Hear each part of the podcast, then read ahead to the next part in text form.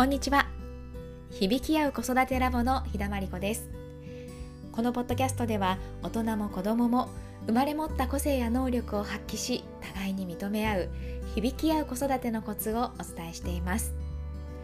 えー、今日はですね私が今月頭に、えー、合唱の2日間の集中練習があったんですけどそこで感じたこと気づいたことをシェアしてみようかなというふうに思います。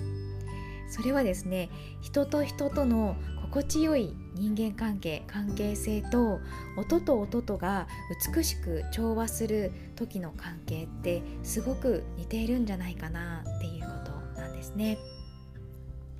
合唱ってこう一人一人の合唱団員が自分のパートをねこう正確にいくら綺麗に歌ったとしても本当の意味でこう調和したハーモニーって生まれないんですよね。まあ、今更そこに私は気づいたんですけど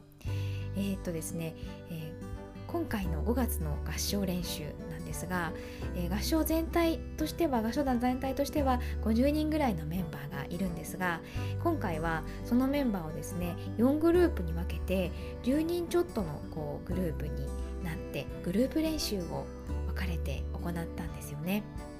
で私たちのグループも、まあ、そんな感じで10人ちょっとのグループがあのできたんですけど、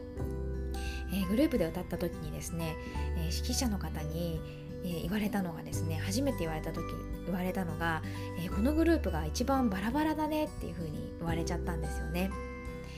で私としては音は割と正確に取れているはずなのになんでそんな風に言われるんだろうなってちょっと不思議だったしでしかもちょっとショックだったんですよね。で2日間の練習、えー、それでもね頑張ってやってで一番最後の時間が、えー、グループ練習の時間でした。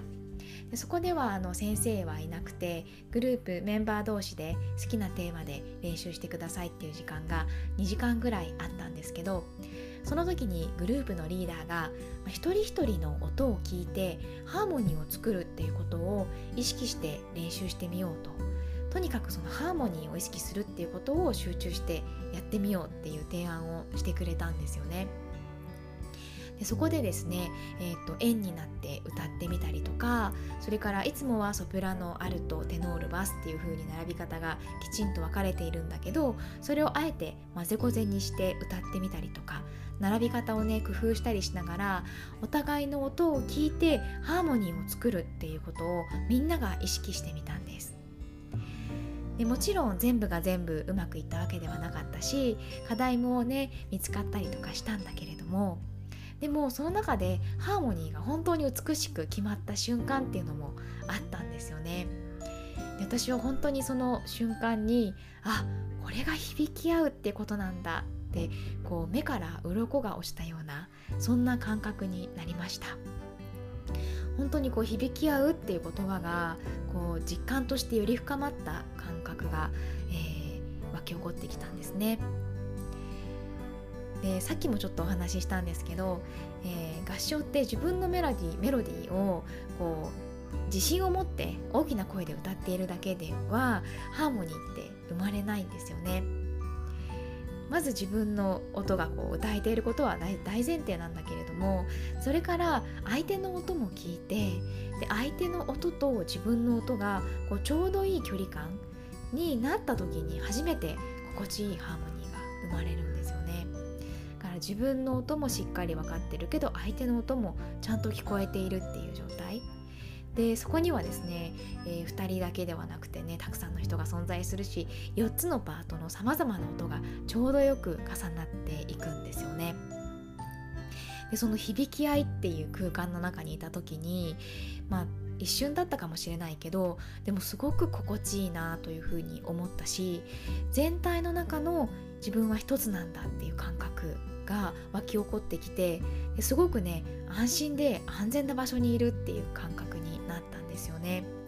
でさらにですねこう自分は自分のままでいいんだなっていう自己承認感というか自己肯定的な感覚も芽生えてきました。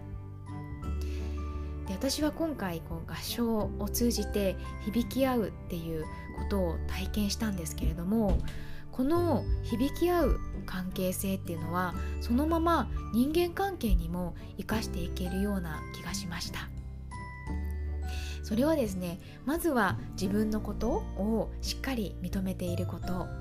ぶれないでいられることがあってでそうすると相手のことも自然と認められやすくなるんですよね。で相手のことがよくわかるようになると相手とのちょうど良い距離感っていうのも分かってくるでそうやってそれぞれが心地よい距離感で存在した時そこにはですね本当の意味で安心安全な場が生まれて自分のままでいいんだなっていう肯定的な感覚が芽生えてくるんだと思います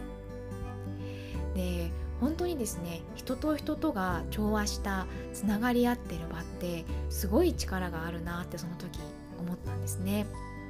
なんでかっていうとこう自分のままでいいんだってこう自分のそれをありのままを認めて能力を発揮していこうってこうがむしゃらに一人で頑張って努力しなくてもそういった調和した場の中にいるだけで自然と自分のままでいいんだっていうふうに